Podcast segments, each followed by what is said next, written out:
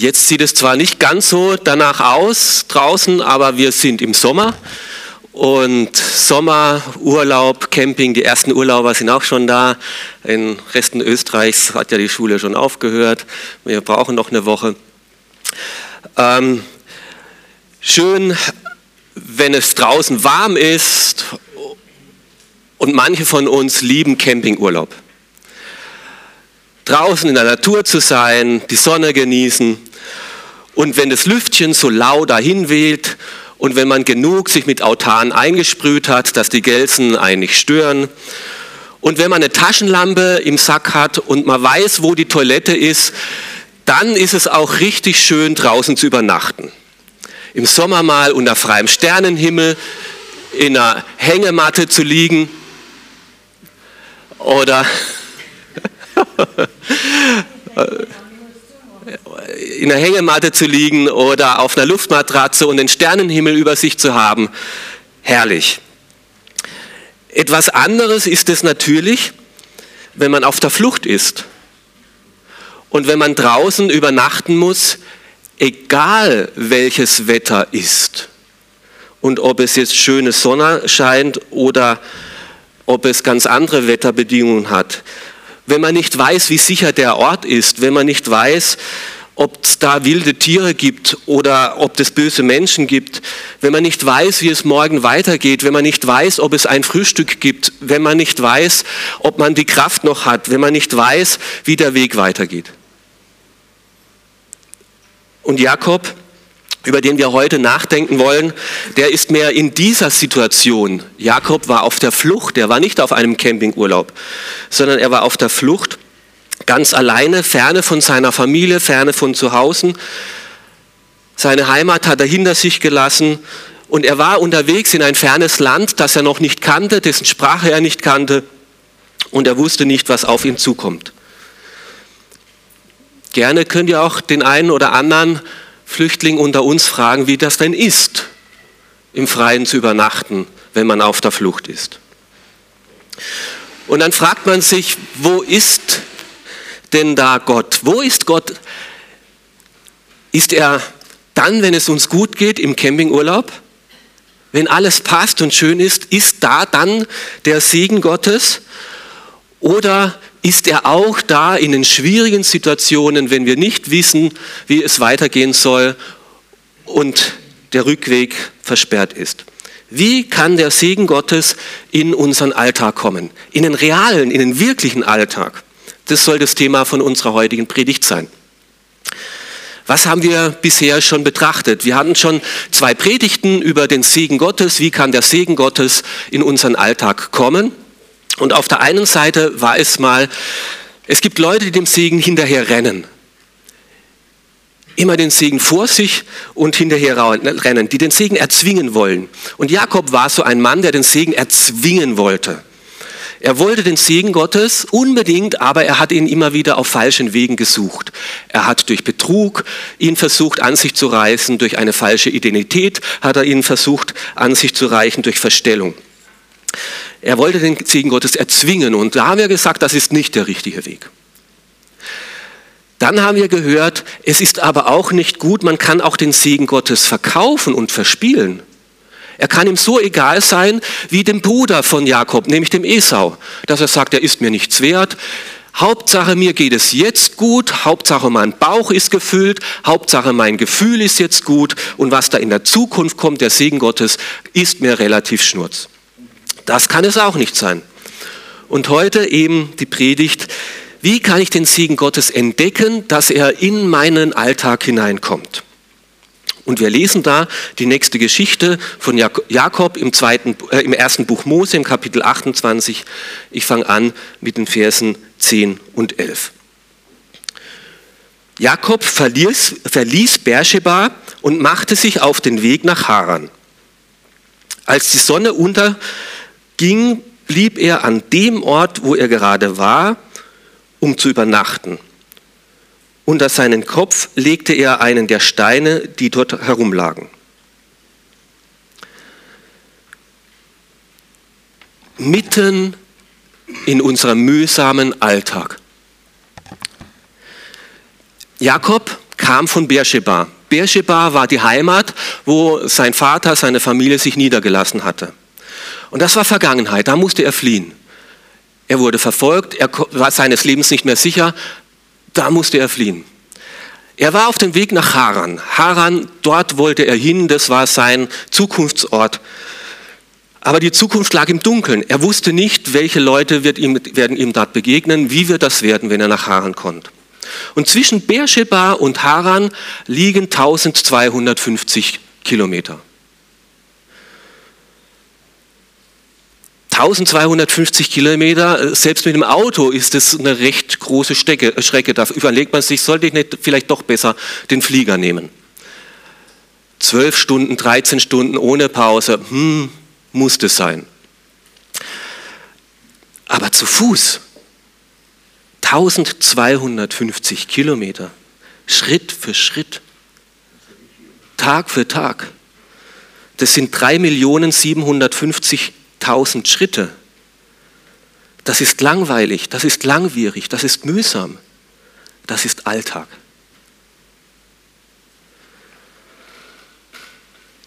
Anstrengend, Und diese Reise war für Jakob mühsam, mühsam, Tag für Tag, wieder aufstehen, neuen Tag, der gleiche Trott, Schritt für Schritt, Schritt für Schritt, mühsam Alltag.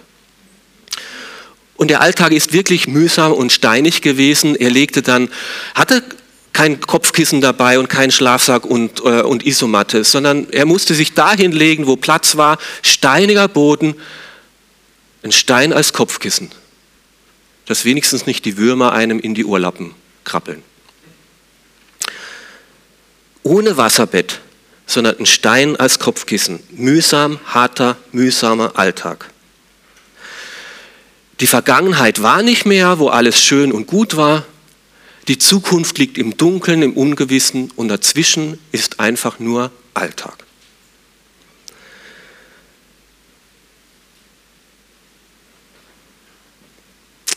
Ich habe in meinem, äh, in meinem Zuhause, bei uns zu Hause, habe ich so zwei Sehnsuchtsorte.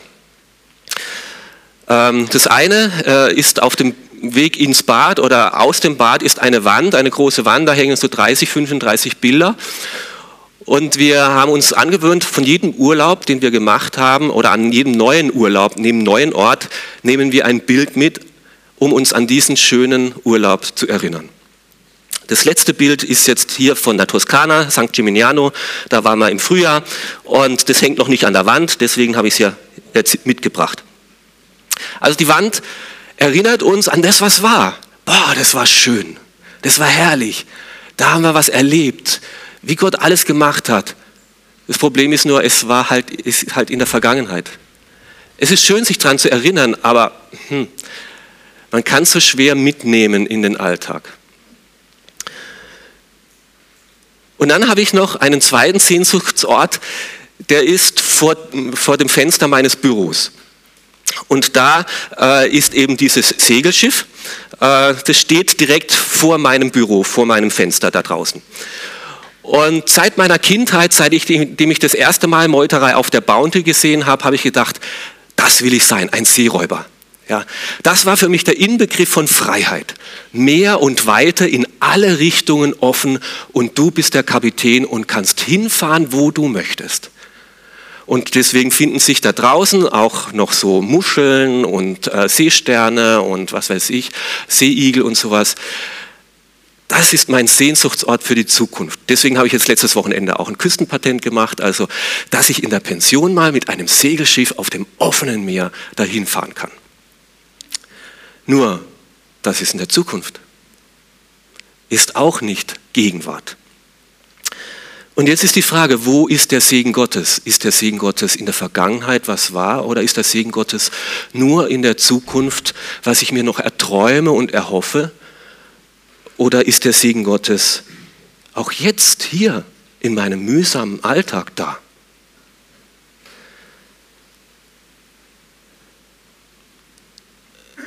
Mitten in meinem mühsamen Alltag steht dir der Himmel offen. So hat es Jakob erlebt. Wir lesen weiter in dieser Geschichte von ihm, dass dort, wo er sich mühsam hingeschleppt hatte, mit diesem steinigen Kopfkissen, dort begegnet ihm Gott. Und wir lesen das im Vers 12. Während er schlief, hatte er einen Traum. Er sah eine Treppe, die auf der Erde stand und bis zum Himmel reichte. Engel Gottes stiegen hinauf und herab. Oben auf der Treppe stand der Herr und sprach zu ihm, ich bin der Herr, der Gott Abrahams und Isaaks. Mehr noch, ich werde bei dir sein und dich beschützen, wo du auch hingehst. Ich werde dich in dieses Land zurückbringen.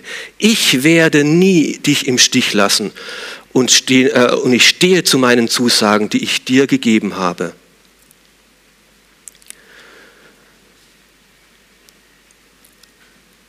Gott begegnet Jakob mitten in seinem Alltag, mitten im Nirgendwo. Irgendwo im Nirgendwo geht über ihm der Himmel auf. Mitten in seinem mühsamen, langweiligen Alltag. Gott begegnet dem Jakob nicht in der Vergangenheit und erinnert ihn, damals war ich bei dir, aber leider hast es du dir verspielt durch deine Eskapaden. Er sagt ihm auch nicht, in der Zukunft, wenn du dich gebessert hast, dann kann ich dir vielleicht wieder neu begegnen.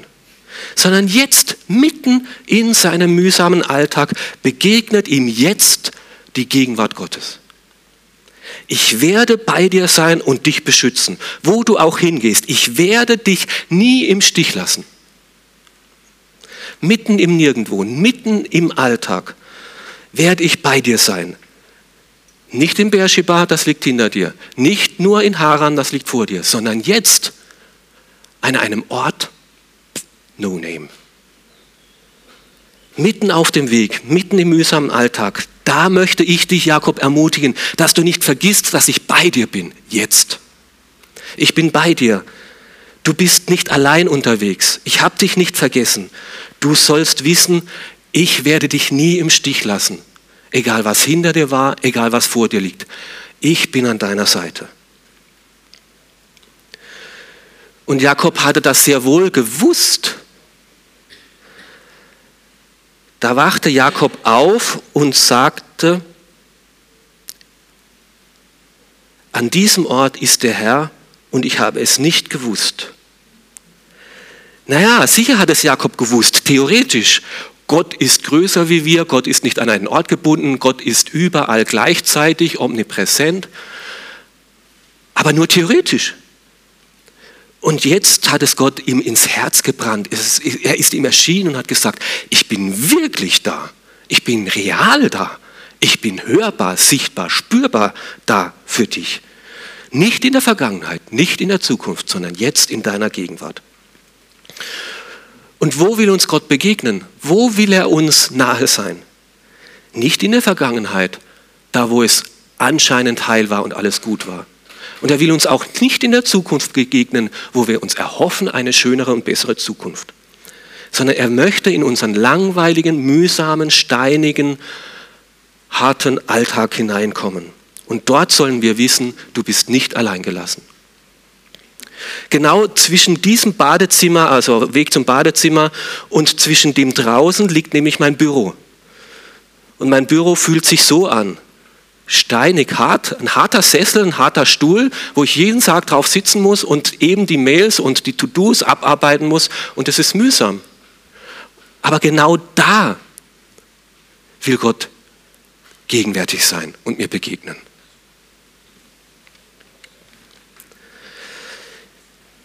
Wie furchterregend ist dieser Ort. Hier ist die Wohnstätte Gottes und das Tor zum Himmel. Jakob begegnet hier das erste Mal ganz persönlich, ganz individuell dem lebendigen Gott. Ja, seinem Großvater Abraham ist er oft erschienen, mit dem hat er geredet. Auch seinem Vater Isaac ist er erschienen, er hat mit Gott geredet. Und die haben ihm das, all die Geschichten erzählt, wie das war bei Abraham und wie das war bei Isaak.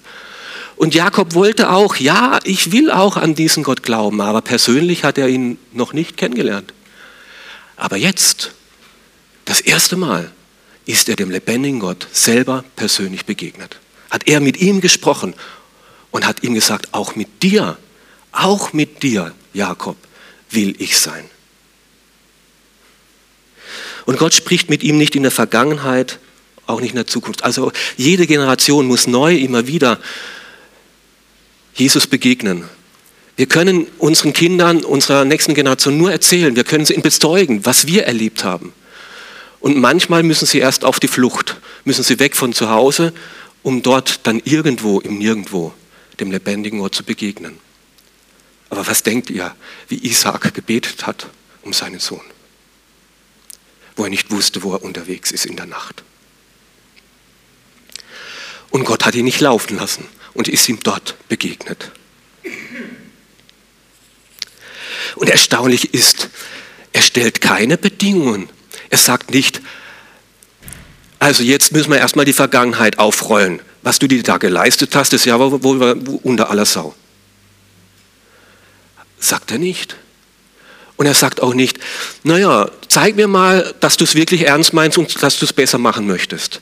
Also wenn du richtig Buße tust und wenn du Werke der Umkehr mir zeigst, dann könnte ich mir vielleicht überlegen, dich weiterhin doch noch zu begleiten. Nichts von dem lesen wir. Er sagt einfach, ohne Vorbedingungen spricht Gott ihn in seiner Gnade an und sagt ihm, und Jakob, ich will dich segnen. Es ist reine Gnade. Jedem, jedem von uns, egal was war, spricht Gott das zu. Ich möchte den Himmel über dir öffnen und möchte meinen Segen über dich ausschütten. Ich will dir gnädig sein.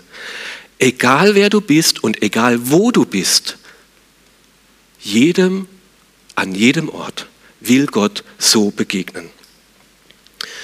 Und es ist ja ein bisschen ein interessantes Bild, was Gott hier dem Jakob in dem Traum gezeigt hat. Man nennt es die Himmelsleiter. Es war weniger eine Leiter als eine Treppe, wo man hoch und runter gehen konnte.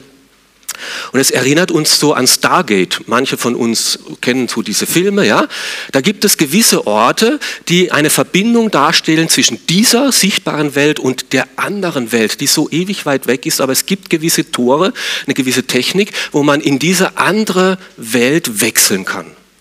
Und diese Himmelsleiter ist so eine, ein Stargate, ja, wo Jakob sagt, hier ist Gott gegenwärtig, hier ist das Tor zum Himmel.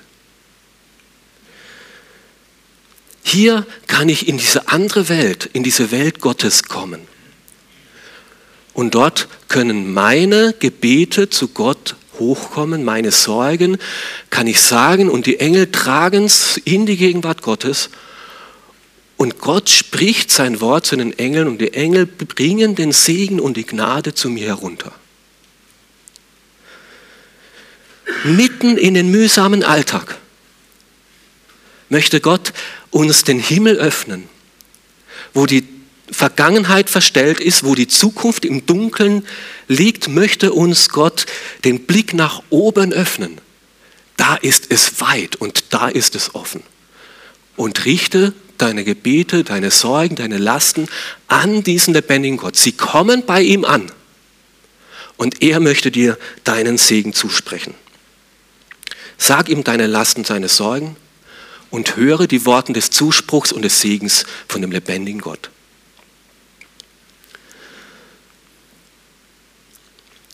Und an diesem Ort machte sich dann Jakob ein Denkmal.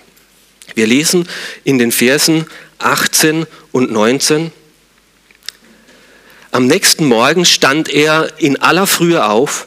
Er nahm den Stein, der als, er als Kissen benutzt hatte, und stellte ihn als Gedenkstein auf. Er nannte die Stätte Bethel, Haus Gottes. Davor hieß er äh, es Luz. Unser Alltag klingt wie Luz. Luz. Loser. Mühsam. Schwer. Wohnung putzen ist Luz. Hausaufgaben machen ist los.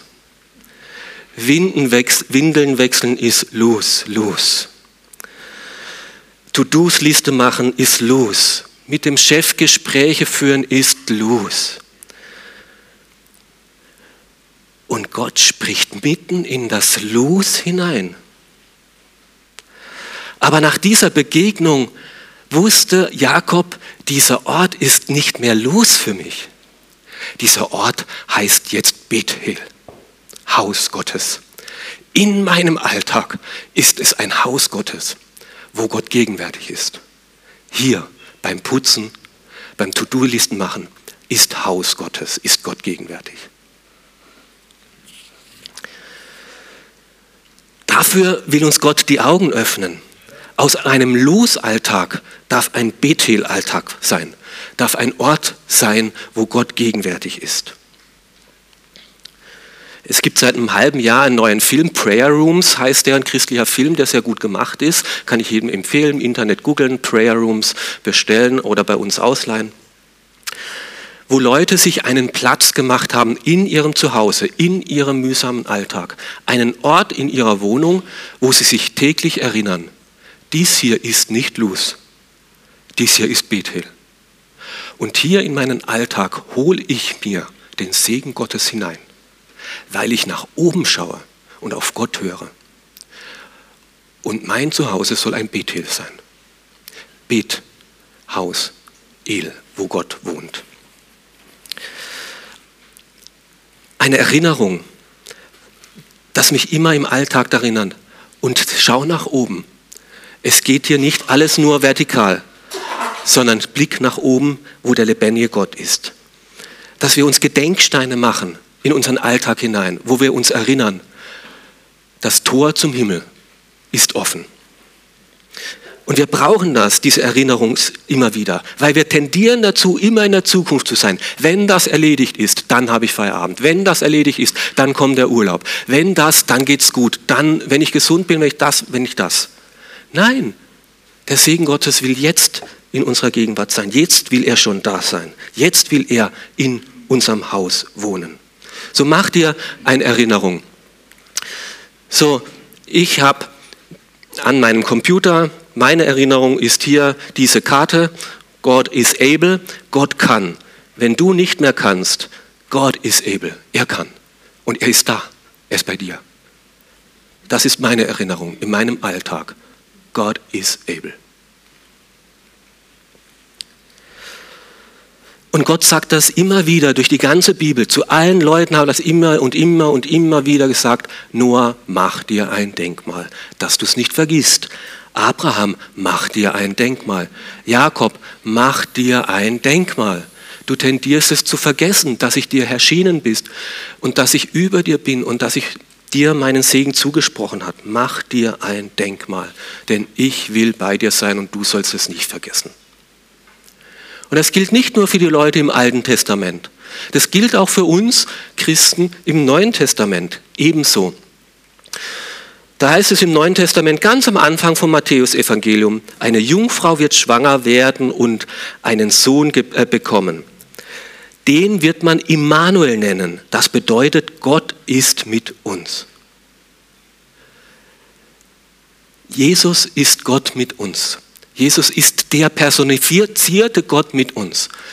Und immer wenn wir an Jesus denken, sollen wir daran denken, Gott ist auf meiner Seite, Gott ist bei mir, mit mir in meinem Alltag, ganz persönlich. Und dieser Segen, den Gott diesem Jakob gesagt hat, ich will bei dir sein, ich will mit dir gehen, ich will dich beschützen, ich will dich nicht alleine lassen, ich werde dich nie im Stich lassen. Dieser Segen gilt auch uns heute ganz genauso. Und deswegen dieses Thema von heute, den Segen mit in den Alltag nehmen. Es kann sein, dass der Segen da ist, dass der Himmel da ist, dass du dich nur drauf hochschauen musst, dass du ihn nur für dich in Anspruch nehmen musst und in deinen Alltag hineinholen sollst. Mach aus deinem Luz ein Bethel. Mach aus deinem Nowhere Jakob war irgendwo im Nirgendwo, ein unbekannter Ort, nowhere ein Now hier. Es ist das gleiche Wort. Es ist nur die Frage, ob ich eine kurze Pause mache, ein kurzes Denkmal setze, kurz innehalte und sage, es ist nicht mehr nowhere. Es ist nicht nur irgendwo, nirgendwo, sondern ich halte inne, denke an Gott. Und jetzt weiß ich, now ist er hier Jetzt ist er da.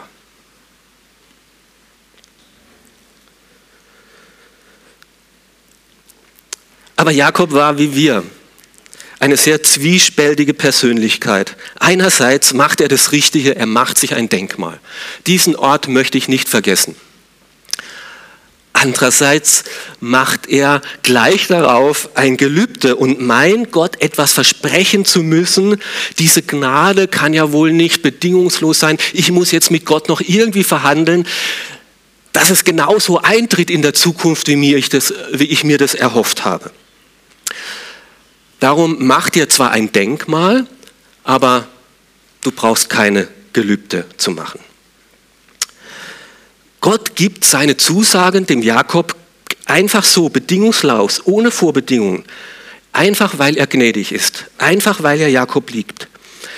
Aber Jakob kennt Gott noch nicht gut genug. Er meint, so kann doch Gott nicht sein. Mit dem muss man, der will doch was von mir oder ich muss da was bringen oder, oder ich weiß auch nicht, ob ich ihm so wirklich vertrauen kann, ob er das mit der Zukunft so macht, wie ich mir das wünsche. Mit ihm muss ich jetzt doch noch ein bisschen in den Deal machen. Und das macht er dann auch. Wir lesen davon im den Vers, äh, Vers 20. Ähm, Danach legte Jakob folgendes Gelübde ab. Wenn Gott bei mir ist, mich auf meiner Reise beschützt und wenn er mir Nahrung und Kleidung gibt und wenn ich wieder sicher zu meiner Familie zurückkomme, dann soll er mein Gott sein. Erst wenn das eintritt, erst wenn, dann weiß ich, dass ich gesegnet bin dann weiß ich, dass Gott wirklich bei mir ist. Erst wenn er mich beschützt, dann weiß ich, dass er es gut mit mir meint. Erst wenn mir die Gesundheit erhalten bleibt, dann weiß ich, dass ich gesegnet bin. Erst wenn er mich auch ausreichend versorgt, wenn ich genug Essen habe, wenn ich gute Kleidung habe, erst wenn Gott mir Arbeit gibt, erst wenn Gott mich beschützt, erst wenn ich den Frieden erlebe, erst wenn ich Erholung habe und, und, und wenn und wenn dann weiß ich, dass ich gesegnet bin. Was heißt das? Jakob wollte den Segen Gottes, aber er wollte nicht den Segensgeber. Er wollte die Segnungen Gottes, aber nicht den Segensgeber. Weil Gott hat ihm ja seinen Gegenwart heißen, ich bin bei dir. Und Jakob war sich unsicher, ob das genug ist. Ich hätte es gerne ein bisschen handfest bisschen konkreter.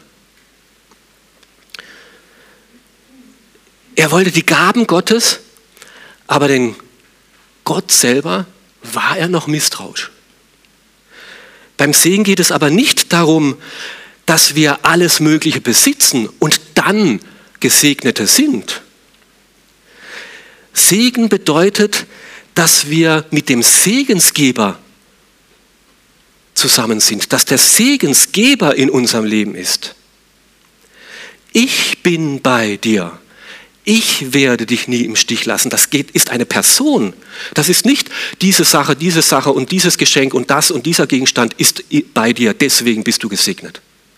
Sondern ich, der Segensgeber, ich bin bei dir. Der Segen besteht eben nicht im alles möglichen Haben und Besitzen, er besteht nicht in der Erfüllung meiner Hoffnung und Wünsche, sondern er besteht darin, dass der segnende Gott in meinem Leben ist und in mein Leben eingeladen worden ist. Der Segensgeber will jetzt in deinem Leben sein. Er will dir seine Gegenwart versprechen und das ist Segen. Zu wissen, ich bin nicht allein, sondern der, der es gut meint, der wird mich begleiten und das ist Segen. Und so möchte ich mir zu Hause immer wieder das bewusst machen. Ja, Gott hat mir schöne Momente in der Vergangenheit gestellt, äh, geschenkt. Und ich habe auch noch Wünsche und Hoffnung für die Zukunft. Aber daran hängt nicht der Segen. Das ist nicht der Segen. Sondern der Segen ist, dass jetzt Gott da ist. Jetzt, heute am Schreibtisch, wo ich auf meinem harten Stuhl sitze. Gott ist gegenwärtig. Mit seinem Segen, mit seinem Wohlwollen, mit seiner Güte. Und Gott begegnet uns nicht in Vergangenheit, Gott begegnet uns nicht in der Zukunft. Wenn uns Gott begegnet, dann begegnet er uns jetzt, hier in unserem mühsamen Alltag, in der Gegenwart. Und Jakob ist leider immer wieder dem Segen hinterhergelaufen, obwohl es ihm Gott jetzt so gezeigt hat. Und obwohl er sich ein Denkmal gemacht hat, hat er gemeint, hm, vielleicht doch mehr in der Zukunft. Wenn ich das Erstgeburtsrecht habe, dann bin ich gesegnet. Wenn ich den Segen vom Vater bekomme, dann bin ich gesegnet. Wenn ich in Haran bin und endlich eine Frau habe, dann bin ich gesegnet. Wenn Gott mir Wohlstand und Reichtum gibt, dann bin ich gesegnet. Ja, und vielleicht kennt ihr das auch. Gott will dir seinen Segen geben und du denkst aber immer noch an die Zukunft und hast ständig diese Wenn-Wörter im Kopf. Wenn dann. Wenn ich die Ausbildung fertig habe, dann bin ich endlich frei und dann beginnt das Leben. Wenn ich endlich nicht mehr Single bin, sondern einen Lebenspartner hat, äh, äh, gefunden habe, dann bin ich der Gesegnete. Wenn ich mehr Geld habe, endlich mal mir was leisten kann, dann bin ich der Gesegnete. Wenn wir endlich mal ein Kind haben, dann bin ich der Gesegnete. Wenn endlich die Kinder aus dem Haus sind, dann bin ich der Gesegnete. Wenn wir eine größere Wohnung haben, dann geht es uns gut, dann sind wir Gesegnete. Wir machen den gleichen Fehler wie Jakob in der Zukunft. Wenn die Segnungen sich erfüllen und vergessen, der Segen sind nicht Dinge, sondern ist eine Person. Und diese Person will jetzt in deinem Leben sein. Er der Schöpfer. Er will uns segnen. Und es wäre schade, wenn wir den Segen Gottes verpassen, weil wir ihn nicht annehmen, weil wir ihn nicht zulassen, weil wir nicht innehalten in unserem Alltag und aus unserem Nowhere ein Now hier machen. Darum warte nicht auf den großen Segen in der Zukunft, sondern Begegne dem segnenden Gott mitten in deinem Alltag. Der Himmel steht jetzt geöffnet über dir. Und Gott möchte auch zu dir heute sprechen. Ich bin bei dir. Ich will dich segnen. Ich werde dich nicht im Stich lassen. Mach dir irgendwo ein Erinnerungszeichen in dein Zuhause, in deinen Alltag, dass du dran denkst, dieser Ort ist nicht Luz, dieser Ort ist Bethel. Denn Gott ist hier, mitten unter mir. Amen. Und es